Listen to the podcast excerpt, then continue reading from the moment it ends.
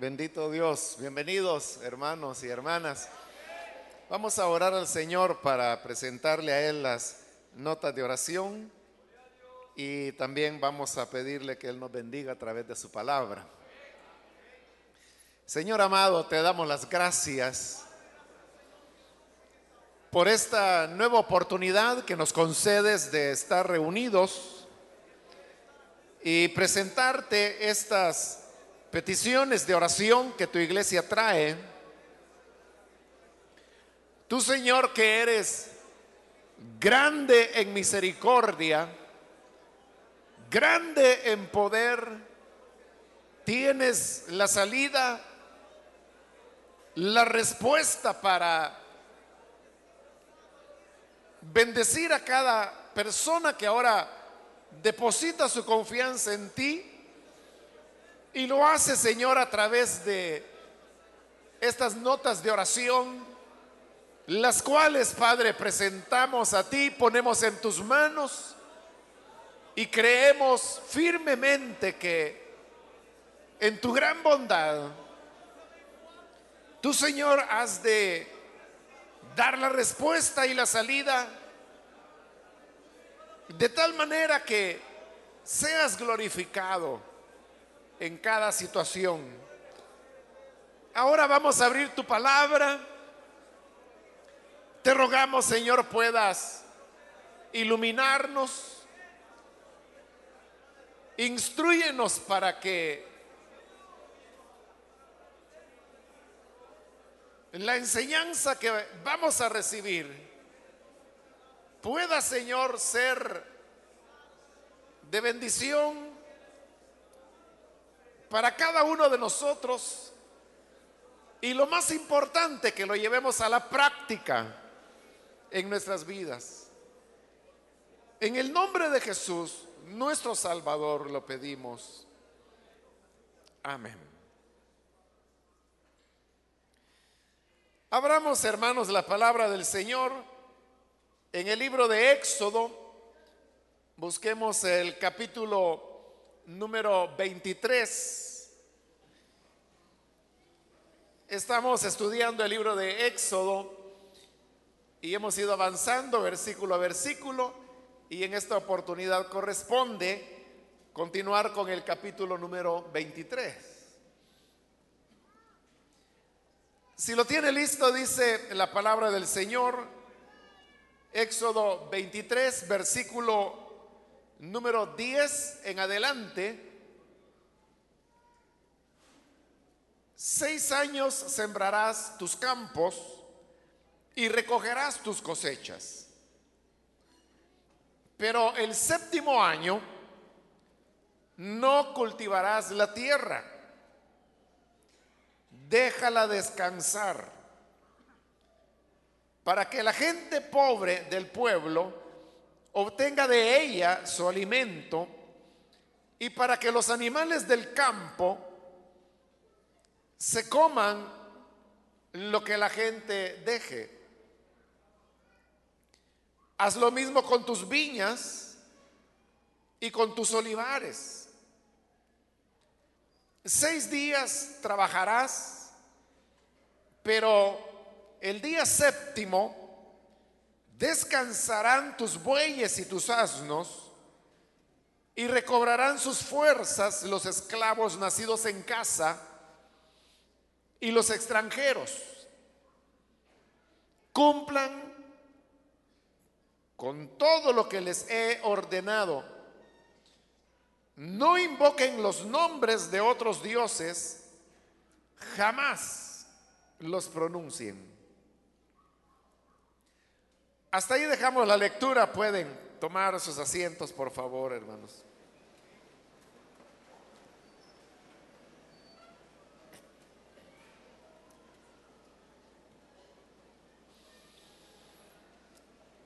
A partir de la lectura que hemos tenido el día de hoy, comenzamos con lo que son las instrucciones eh, de carácter más religioso, podríamos decir, que Dios tiene para darle al pueblo de Israel. Porque de aquí en adelante ya las normas van orientadas hacia temas como las fiestas religiosas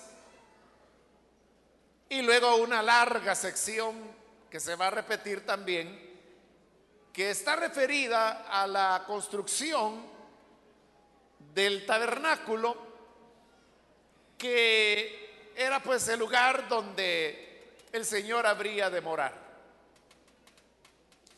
A pesar que estamos entrando a esta parte religiosa, por decirlo así, usted va a encontrar que hay ciertas eh, normas que no parecen ser muy religiosas, que parecen ser más de tipo social. Pero la razón de esto es porque dentro de lo que es la visión de las escrituras, no se contemplaba la vida humana dividida en diversos compartimientos como nosotros ahora nos inclinamos a verla. Es decir, que nosotros tenemos una sección en nuestra vida que decimos, bueno, esta es de mi trabajo secular. O algunos incluso le llaman el trabajo material. Y eso lo separan del trabajo espiritual, que es, por ejemplo, la asistencia a la iglesia, la oración, el servicio que ofrecemos al Señor. Pero usted puede ver que entonces se separa lo uno de lo otro y se habla de lo material y se habla de lo espiritual y no solo se separa, sino que algunas veces estos dos elementos se ven como que si fueran contrarios el uno del otro. Sin embargo, en la escritura no es así. E, en la escritura, eh, todo el universo y todos los aspectos tienen una unidad, juegan un papel muy unido. De manera que para ellos no había diferencia entre lo que hoy nosotros llamamos espiritual y lo que era aspectos como el trabajo, la agricultura y cosas así. Para ellos estaban estrechamente ligados y precisamente porque los veían como dos partes de un todo, es que nosotros sentimos que como le dije, son acá ya normas de carácter religioso, pero uno siente que no está hablando de temas religiosos, sino que está hablando de agricultura, de cuestiones laborales, pero es porque para la Biblia es así. Para Dios no se puede separar de la vida del ser humano eh, todos los demás aspectos de la existencia, porque como trabajador, usted es el trabajador. Como estudiante, usted es el estudiante. Como diácono, usted es el diácono. Como cristiano, usted es el cristiano. Usted es el mío. O sea, todo va a parar a usted, a usted, a usted y a usted. Es decir, que la Biblia tiene la razón en el sentido de que somos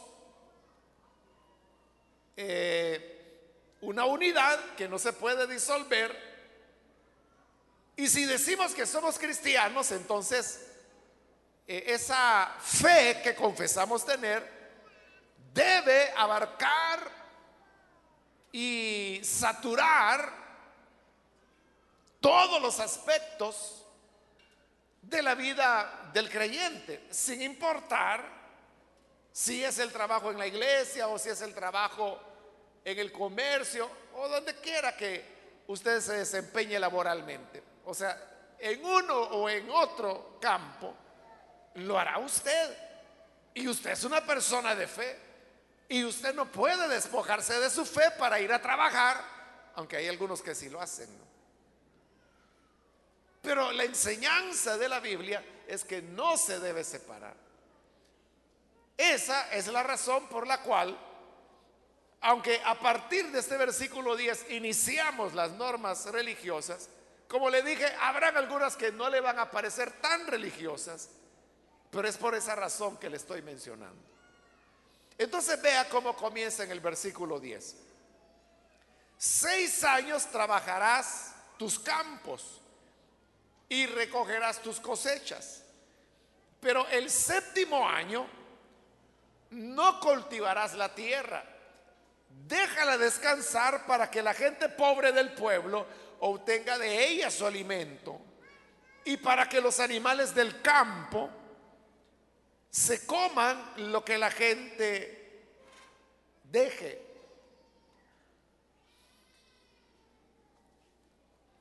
Ya vimos cuando en el capítulo 20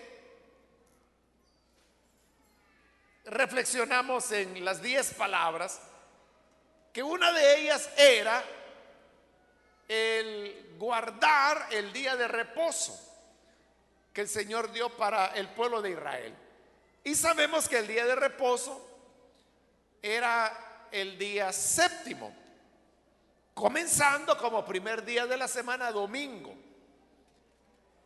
Entonces, si el domingo usted lo toma, y así es, el primer día de la semana, entonces el lunes será el segundo, el martes el tercero, el miércoles el cuarto, el jueves será el quinto, el viernes será el sexto y el sábado será el séptimo.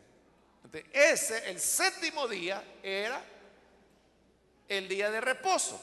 Es decir, que en cada semana, por cada seis días de trabajo, había uno de descanso.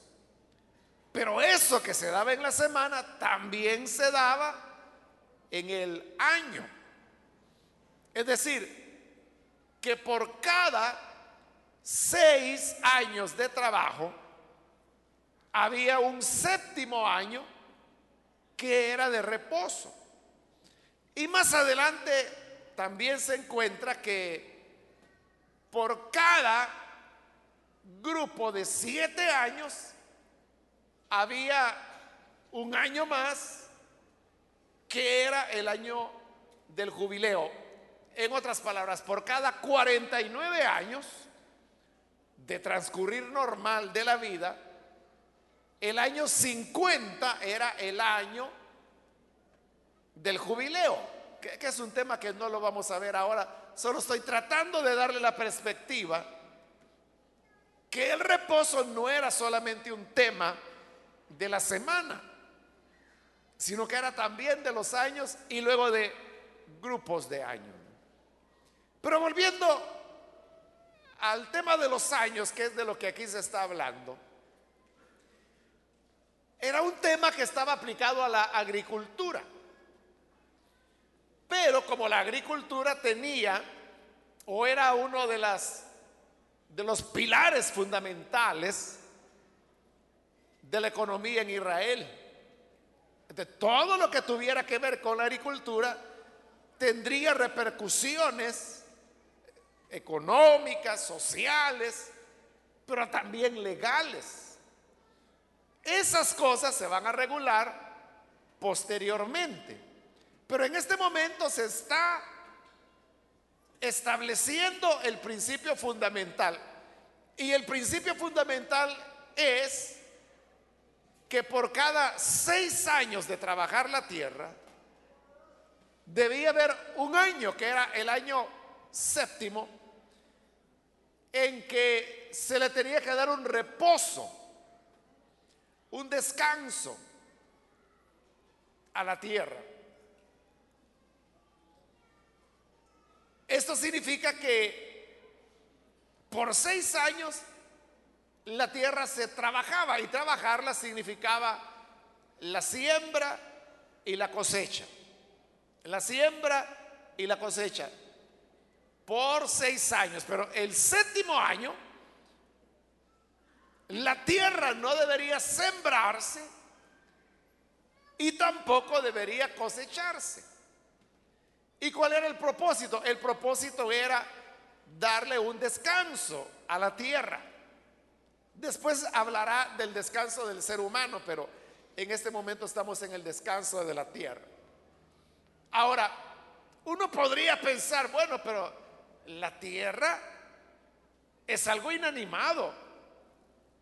La tierra no tiene personalidad. Entonces, ¿por qué había que darle descanso a la tierra? La respuesta, hermanos, a todo esto es que, como le dije, en la Biblia todo es una unidad. Y así como Dios se preocupa por el ser humano, que ya lo vamos a ver, que también para él hay un descanso, también Dios se preocupaba por la tierra en un sentido ecológico y por los animales. Pero todo esto, eso es lo que yo le decía, no se trata, bueno, eso es agricultura, eso es cuidar la tierra, eso no tiene nada que ver con mi relación con Dios. Por supuesto que sí tenía que ver, porque del Señor es la tierra y su plenitud. Nosotros somos los que separamos las cosas. Vea, por eso es que a nosotros nos puede parecer extraño cómo es que está redactado esta sección que leímos y que es corta. Porque, vaya, en el versículo 10 y 11 habla de dejar descansar la tierra en el año séptimo. En el versículo 12 habla que el hombre descanse el día séptimo. Pero mire qué curioso, en el versículo 13 dice, no invoquen los nombres de otros dioses, jamás los pronuncien. Y uno podría decir, bueno, ¿y qué tiene que ver el descanso de la tierra, el descanso del ser humano con los ídolos? Como que ese versículo no debería estar ahí, ¿verdad? Pero pensamos que no debería estar ahí porque en nuestra mente, lastimosamente, hemos separado las cosas espirituales de las estrictamente laborales, que en términos generales de eso hablan estos versículos. Pero para Dios era una sola unidad. Significa entonces que Dios tiene un interés por la tierra. Ahora, ¿por qué había que dejarla descansar? Porque la tierra también se cansa. Y si a la tierra se le da descanso, la tierra recupera sus fuerzas y da mejores plantaciones, mejores frutos más bien. Esto, hermano, no es ningún misterio ni ninguna cosa curiosa. E, es una práctica. Bueno, hoy en la actualidad yo creo que ya no se hace, pero tiempos atrás a esto precisamente es a lo que le llamaban el barbecho. Oye, a nosotros hasta rara nos parece la palabra barbecho y quizás ni sabemos qué significa, porque ya ni se usa. Pero el barbecho no era otra cosa más que eso que Dios está diciendo ahí. Dejar descansar la tierra. A eso los agricultores, no Israel, no la gente que tenía la palabra de Dios, sino que el campesino, el agricultor. Para él el barbecho era dejar la tierra sin cultivarla. Porque el campesino había descubierto que si la tierra se dejaba en barbecho, después la producción era mayor. Y aquí hay varias preguntas, hermanos, que podemos irnos haciendo ya. Supóngase que usted era el agricultor y tenía una propiedad. Entonces la trabajaba el primer año y tenía su cosecha. Igual pues que cualquier campesino de nuestro país hoy en día. Siembra maíz, siembra frijol y después del invierno tiene la cosecha y de eso se alimenta ese año. El segundo año vuelve a sembrar, vuelve a tener otra cosecha y se alimenta el segundo año. Y así el tercero, el cuarto, el quinto y el sexto año. Pero si en el séptimo año Dios está diciendo que no trabajarán la tierra. Entonces la gran pregunta es, ¿y qué vamos a comer ese año? ¿O vamos a pasar todo el séptimo año sin comer? La respuesta la da el libro de Proverbios, donde la escritura dice que si Israel era fiel en guardar estos preceptos del Señor, el Señor en su gran bondad haría que en el año sexto la cosecha fuera muy abundante. De manera que no solo iba a alcanzar para que esos agricultores comieran ese año sexto, sino también el séptimo sin tener que trabajarlo. Y el octavo pues ya comenzaba un nuevo ciclo y ya podía de nuevo trabajar la tierra. Es decir, que si el pueblo de Dios era fiel en guardar los preceptos que el Señor daba para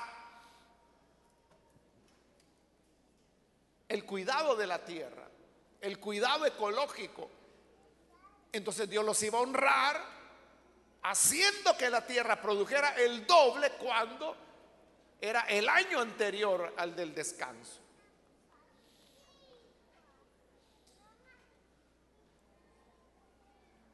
Usted sabe que, bueno, en una época, décadas atrás, en nuestro país, la economía era fundamentalmente agrícola, la de nuestro país. O sea, la, principal fuente de riqueza en El Salvador era el café. Y después de eso, pues estaba el algodón, estaba la caña y luego los demás eh, cultivos que se hacían en el país. Entonces, como esa era la fuente de la economía o de la riqueza del país, entonces la educación que se impartía en el sistema educativo salvadoreño iba enfocado en torno a los temas agrícolas. Y aquellos pues que ya, ya tenemos varias décadas, y yo realmente no sé cuándo hubo cambio de planes educativos, no, pero yo recuerdo de niño que a mí se me enseñó en escuela que una manera para hacer que la tierra produjera más era hacer lo que se llamaba la rotación de cultivos. Es decir, que si un año en una tierra se había cultivado X plantación, eso podía estar ahí dos, tres años y luego había que rotar y cambiar y poner otro tipo de cultivo. Y, esa era la clave, ¿no? Eh, ir rotando, así era la enseñanza, rotar los cultivos. ¿Y por qué se hacía eso? Porque esa era la manera de lograr que la tierra rindiera más. Ahora, eso de la rotación de cultivos no era nada más que una variación de lo que Dios había establecido como el descanso para la tierra. Porque si usted quitaba unas plantas y tenía que sembrar otras, tenía que esperar por lo menos un año y ese era el año del descanso. Y usted sabe pues que la educación en El Salvador era y es laica, ¿no? Lo cual significa que no está ligada a elementos religiosos, sino puramente científicos. Entonces, eso no está basado en la Biblia ni mucho menos, sino que está basado en observaciones que los agrónomos habían hecho y sabían que la rotación de cultivos era una forma de incrementar la productividad. Porque la tierra se va agotando se va agotando, se va agotando. Pero si se le da descanso, entonces la tierra se recupera y da mejor producción. Hoy en día, como en todo, ¿verdad? La ciencia ha avanzado y hay fertilizantes que devuelven a la tierra los elementos que va perdiendo precisamente por causa de los cultivos. O sea, el fertilizante no es otra cosa más que devolverle a la tierra lo que los cultivos le han quitado. Eso es fertilizar la tierra. Ahí están los abonos químicos, los abonos orgánicos, pues hay diversas maneras. de esa manera el ser humano ha logrado que la tierra trabaje, trabaje, trabaje, trabaje, trabaje y trabaje sin detenerse.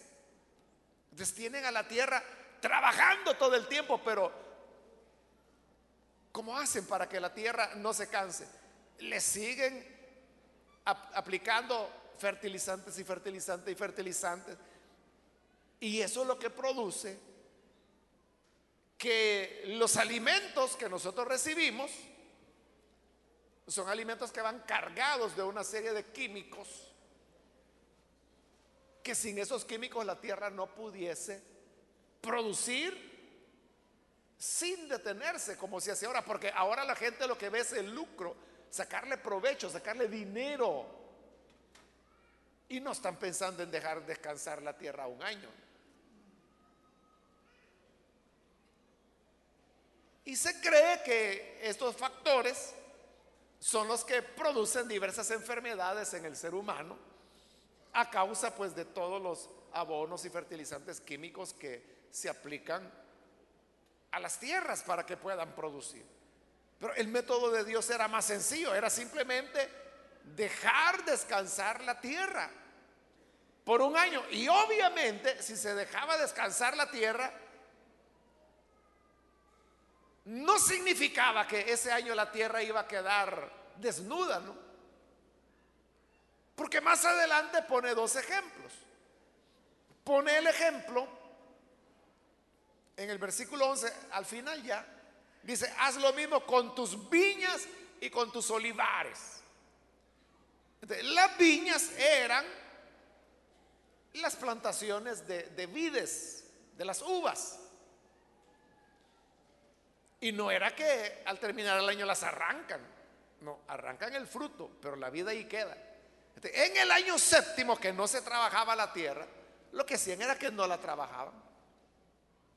Pero la vida ahí estaba. Y en el olivar ya no se diga, el olivo es un árbol y son árboles centenarios.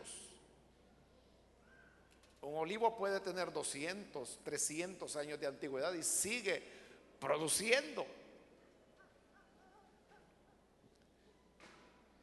Entonces no era que la tierra en el año del descanso iba a quedar desnuda. O sea, los árboles ahí estaban. Lo único que no se trabajaba. Significa que como las plantas de lo que fuera estaban ahí, algún fruto iban a producir. Imagínense un campo de cebada o de trigo, el trigo brotaba. No como que si hubieran trabajado la tierra y lo hubieran sembrado, pero algo surgía y daba fruto, pero ese fruto no lo cosechaba. Entonces venía Dios y decía, dejen descansar la tierra, es decir, no la trabajen, no la cosechen. Y oiga esto, para que la gente pobre del pueblo obtenga de ella su alimento. Entonces, cuando la gente pobre del pueblo que no tenía propiedades ni de qué vivir, se enteraban de que la tierra de fulano estaba en barbecho, es decir, ese era el año séptimo que no le iban a trabajar. Allí Dios les estaba autorizando a ellos que cuando viniera el fruto, por las razones que ya le dije. No porque hubieran sembrado, porque no sembraban en ese año, sino que porque la planta estaba ahí. Y entonces sola la planta generaba algún tipo de fruto. los pobres tenían derecho de entrar a esa propiedad, aunque no fuera de ellos, y recoger ese fruto. Pero no lo recogían todo. Porque continúa diciendo Dios.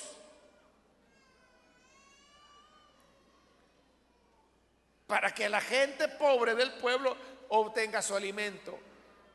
Y para que los animales del campo se coman lo que la gente pobre dejó. Es decir, los pobres eran los primeros que entraban, recogían. Si era cebada, cebada, si era trigo, si era, trigo, si era olivo, olivo, si era vid, uvas. Pero algo quedaba. Entonces Dios también pensaba en los animales. De los animales podían llegar y alimentarse. Entonces vea cómo Dios pensaba en todas las cosas. Pensaba en el hombre, pensaba en la tierra, pensaba en los pobres, pensaba en los animales. Ahora, hay gente que como todo lo complica, ¿verdad? Han dicho, bueno, en el año séptimo entonces los pobres podían ir y comer de lo que la tierra por sí sola producía. Y en los otros seis años, ¿cómo vivían? ¿De qué comían? Lo que ocurre es que no todos iban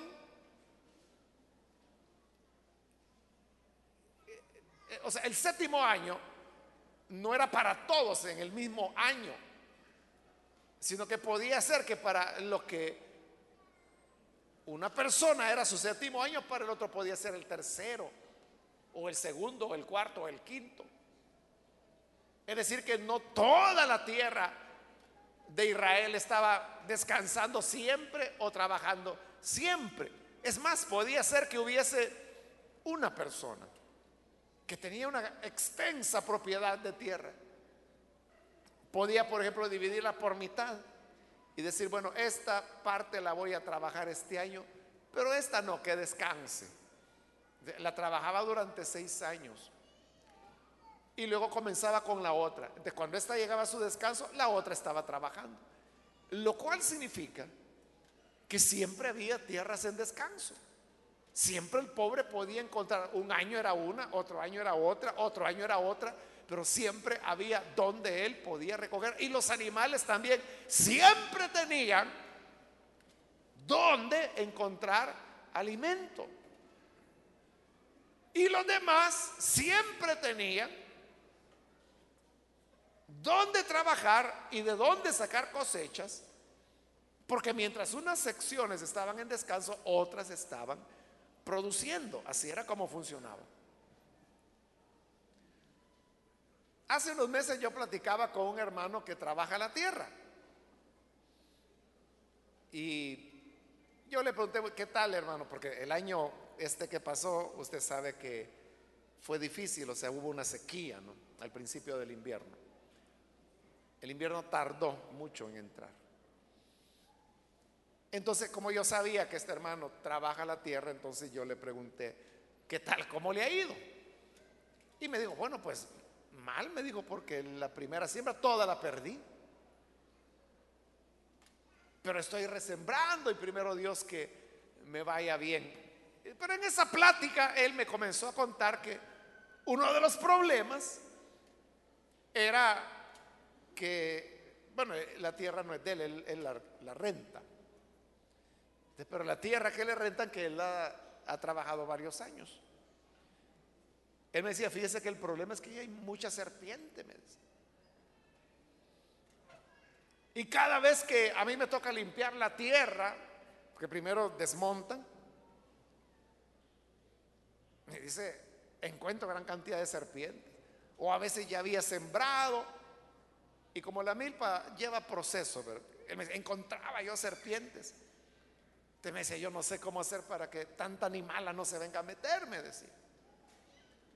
Y yo decía, no, le dije, es que no es que las serpientes se metan en su siembra. Es usted el que se ha metido en el hábitat de la serpiente a sembrar. Esa es la realidad. Así que para la serpiente lo natural no es andar en una milpa. Ese no es el hábitat de la serpiente.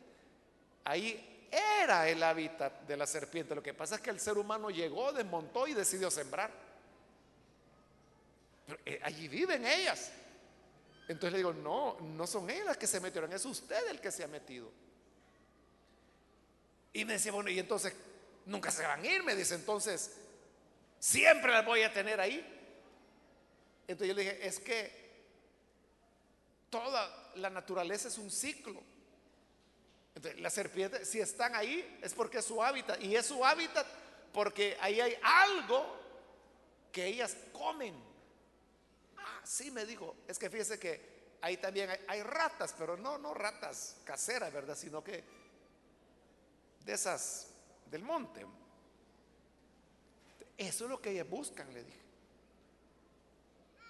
Y él me dijo, sé que fíjese que esas ratas se comen el maíz, me dice. ¿Ya vio? La serpiente le está haciendo un favor. Porque es el depredador natural de la rata. O sea, ellas están ahí porque también en ese hábitat hubo ratas.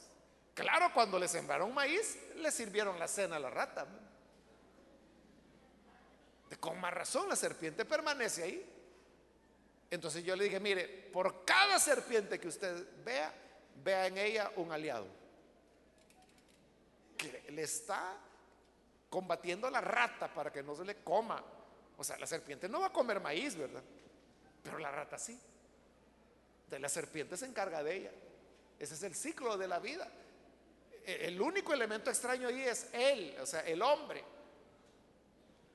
Esas cosas son las que Dios tenía previstas y por eso él dijo, dejen descansar la tierra. Porque es la manera como la naturaleza se regenera a sí misma. Vaya, veámoslo en esto. De hoy en día es esto, y que usted lo puede leer en los periódicos o escucharlo por radio a veces. Usted se ha dado cuenta que en nuestro país, en los mares, hay lo que se llaman los periodos de veda.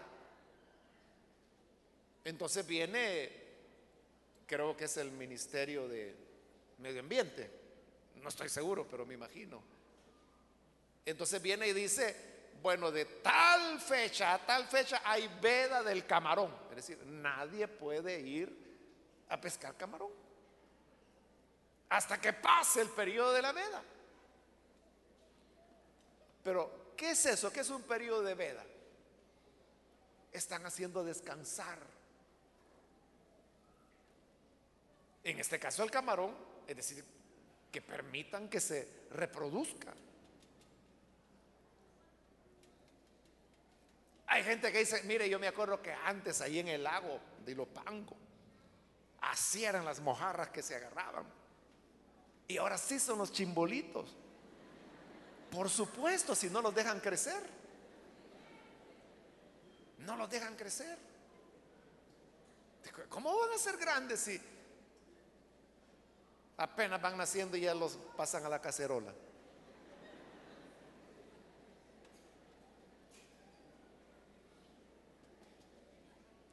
Eh, eh, le voy a contar un secreto, ya que vemos poquitos y que nadie nos está oyendo.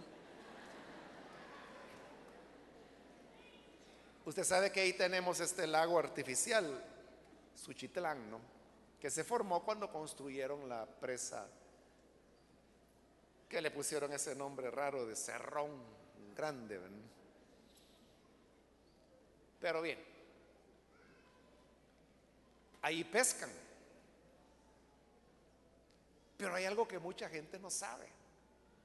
Y ese es el secreto que la CEL, que es la propietaria de la empresa, de la presa más bien, cada año siembra millones. O sea, no tengo en este momento el dato porque no sabía pues que él iba a hablar de eso y lo hubiera buscado, pero son millones de alevines que siembra cada año. ¿Y sabe por qué? Porque ahí ya no hay peces. En Suchitlán ya no hay peces. Ya el ser humano se los acabó. Pero ¿qué sucede? Que de eso viven muchas familias campesinas. Entonces, si simplemente dejan así la cosa que ya no hay, ¿y esa gente qué va a hacer? Entonces la CEL compra millones de alevines y los siembra para que siempre los pescadores tengan que, que cosechar. Y yo sé eso porque yo conozco a la persona, es un ingeniero, que le vende a la CEL esos millones, él los cultiva aquí en El Salvador. Él tiene un lugar grande donde cultiva millones y millones y millones de alevines. Entonces la CEL viene, le compra a él y la CEL los toma y los va a tirar allá para que haya peces. ¿qué es lo que ocurrió? O sea, ¿por qué se acabaron los peces ahí? ¿Y por qué ahora se tienen que estar llevando millones y millones para que la gente pueda estar? Porque nunca se le dio descanso al lago. Se le comenzó a explotar y a explotar y a explotar y a explotar. Se lo acabaron. Eso es lo que Dios, es que mire, nadie sabe mejor cómo funciona algo que el que lo construyó. Y quien hizo nuestro precioso planeta es el Dios Todopoderoso. Amén. Él sabe cómo funciona y como Él sabe, Él dice, tienen que darle descanso. Si no le dan descanso, se lo van a acabar. Y es la historia del ser humano.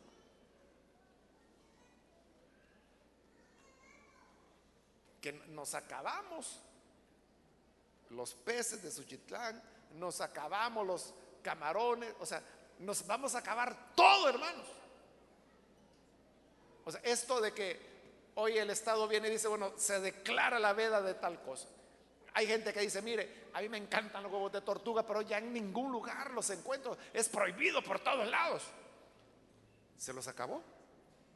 Tanto le encantaron que se los acabó. Hoy lo que se está haciendo es esfuerzos para que la tortuga no se extinga, para que no sea otra especie extinta. Te protegen el huevo, es prohibido. Aún así hay gente que sabe cómo hace, ¿verdad? pero no hemos aprendido la lección. Pero bien,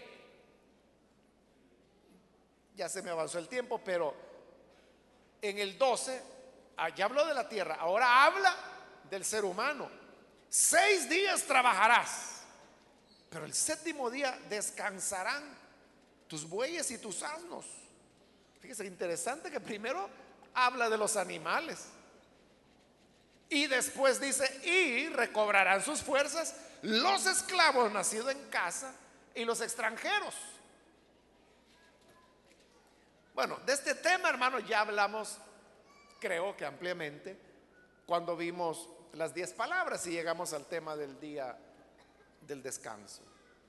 Que la preocupación de Dios es el ser humano. Es que así como es la tierra, así como son los lagos, así como son los ríos, así es el ser humano.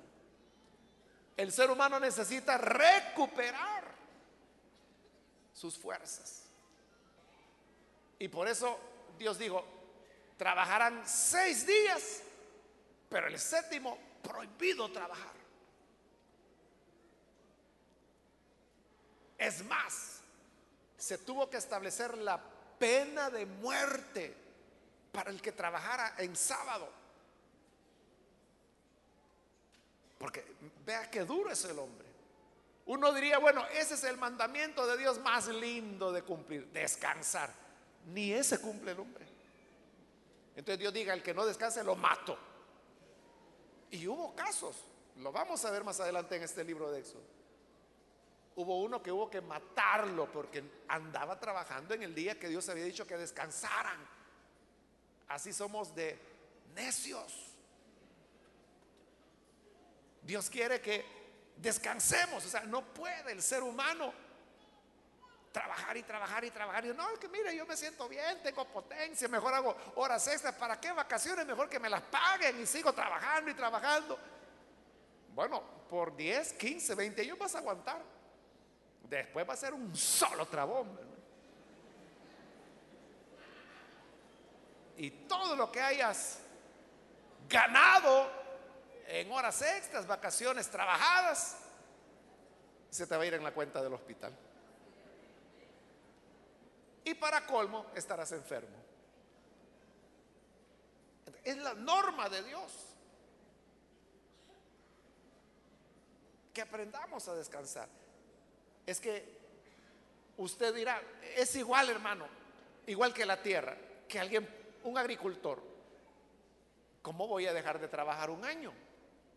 Es que si dejo de trabajar ese año, entonces en ese año voy a irme a la, a la quiebra, a la pobreza, no voy a tener nada que comer. Y era lo contrario. Si hacía descansar la tierra, las cosechas iban a ser más abundantes. En lugar de tener menos, iba a tener más. Igual es el ser humano. Alguien puede decir, mire, yo no me puedo dar el lujo de no trabajar sábado y domingo, porque entonces no me alcanza para estar chateando por teléfono. Porque esas son las grandes preocupaciones y los grandes gastos, ¿verdad?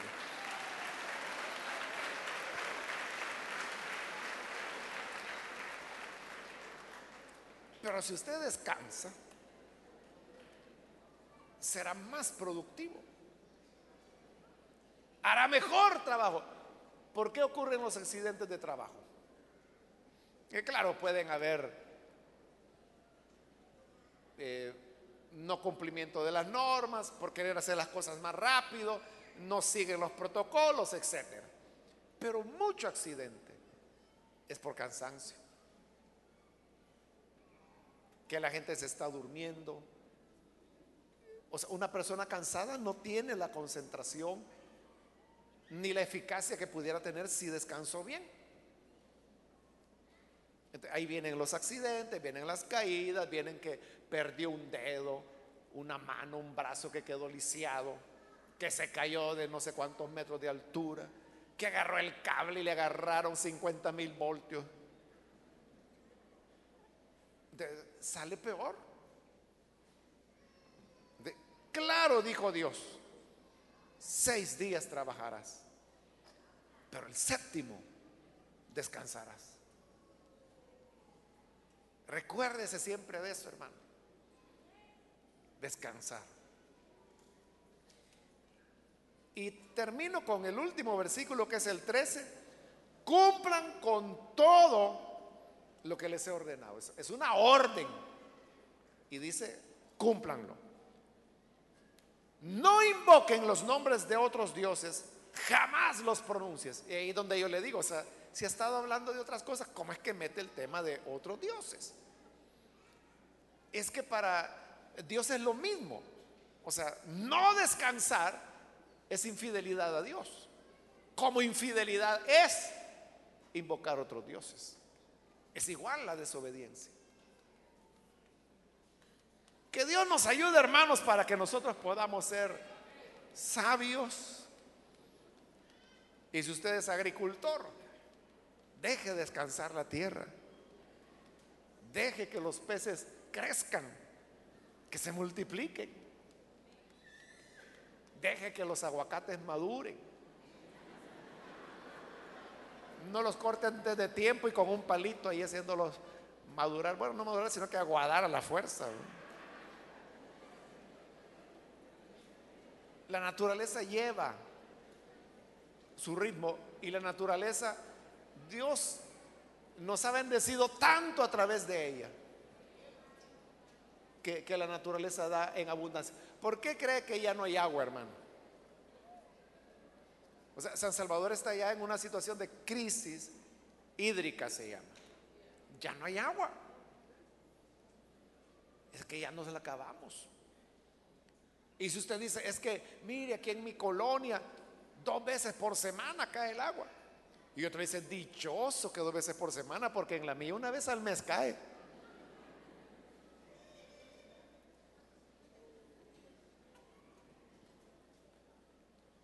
Pero la culpa no es de las instituciones, es que ya nos la acabamos. ¿Y de dónde vamos a sacar más? Si hace varios años atrás, recuerde, comenzaron a traer agua del río Lempa. Y eso ya se acabó. ¿Y hoy de dónde vamos a sacar? O sea, después del río Lempa, ¿de dónde se va a traer el agua? Ya no la acabamos.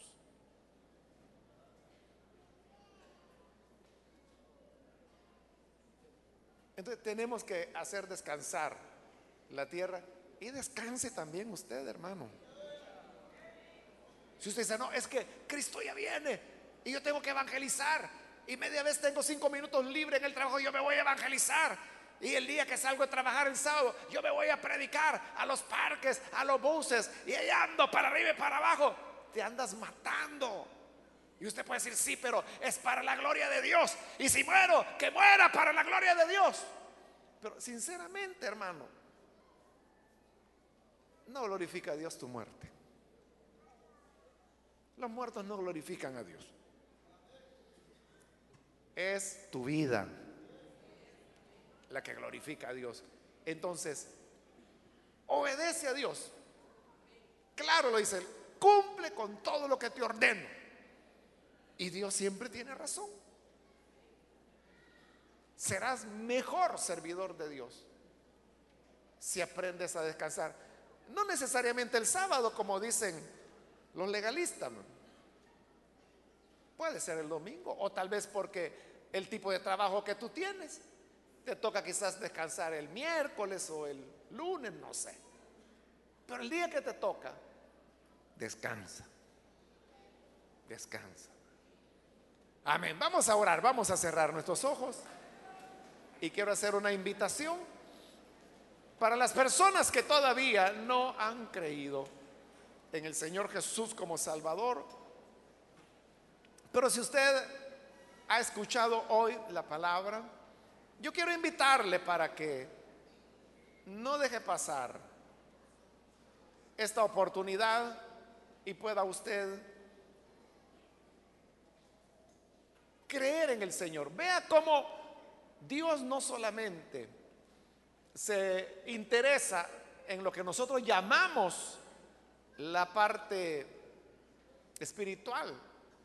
Dios está interesado en su creación, en la tierra, en los animales, en el ser humano. ¿Quiere usted venir y encontrarse con este Dios que nos cuida totalmente? Yo le invito en el lugar donde está, póngase en pie si usted quiere entregar su vida a este buen Dios que tiene cuidado de nosotros. Póngase en pie, vamos a orar. Cualquier amigo o amiga que por primera vez necesita venir para creer en el Hijo de Dios, póngase en pie. Dios tiene cuidado de usted. Se interesa hasta por aquellos detalles que usted cree que son irrelevantes. Se recuerda aquella vez que la multitud siguió a Jesús. Y estuvieron todo el día escuchando a Jesús. Y cuando ya tardecía, Jesús se preocupó. Y dijo, esta gente por estar aquí oyéndome, no ha comido. Y si los mando a casa, irán débiles y se van a desmayar en el camino. Así que él decidió multiplicar los panes y los peces y le dio de comer a todos y los envió ya comidos. Entonces vea cómo a Dios le, preocupa y le interesa. Incluso si la gente ha comido o no ha comido, si está débil o no está débil, si puede desmayarse o no. Ese es el Dios de la Biblia. ¿Quiere usted recibirlo? Póngase en pie. Vamos a orar por usted. Cualquier persona, cualquier amigo, amiga que necesita creer en el Salvador. Muy bien, aquí hay un hombre, Dios lo bendiga, bienvenido. Alguien más que necesita pasar puede ponerse en pie. Si hay otra persona, yo le animo para que no deje pasar el momento y pueda venir al buen Salvador. ¿Alguien más puede ponerse en pie? Quiero ganar tiempo e invitarse a hermanos que se han alejado del Señor. Le invito para que venga a reconciliarse. Muy bien, aquí hay una persona, Dios la bendiga, bienvenida. Aquí hay otro hombre, Dios lo bendiga, bienvenido. ¿Alguien más puede ponerse en pie? Acérquese, queremos orar por usted. Hoy es una buena oportunidad para que pase y venga al Señor. ¿Hay alguna persona más? Póngase en pie. Muy bien, aquí hay otra persona. Dios le bendiga. Bienvenido. ¿Alguien más? ¿Es primera vez o reconcilio? Póngase en pie y venga. Muy bien, aquí hay otro hombre más que pasa. Dios lo bendiga. Bienvenido. Otra persona más puede venir. Esta es ya la última invitación que hago. Si hubiese alguien más, venga, póngase en pie, porque esta ya fue la última invitación que hice. A usted que nos ve por televisión, también le invito para que reflexione en la palabra que hemos escuchado y se decida a recibir a Jesús en su corazón ahora. Ore con nosotros. Padre, te damos las gracias por las personas que están acá al frente, como también aquellas que a través de televisión o radio están ahora entregando su vida a ti. Señor amado, que tu gracia pueda alcanzarles, transformarles, hacer de ellos nuevos hombres, nuevas mujeres. Ayúdanos a ser sabios con la sabiduría que tu palabra da. Enséñanos a aprender la manera de ser productivos para ti. Enséñanos a comprender este mandamiento de descansar, que permitamos descansar la tierra, descansar la naturaleza y descansar nosotros también. Oh Dios, que tu gracia no falte en nuestras vidas. Quédate con nosotros. Gracias Señor por tu grande amor. Amén y amén. Gloria a Dios.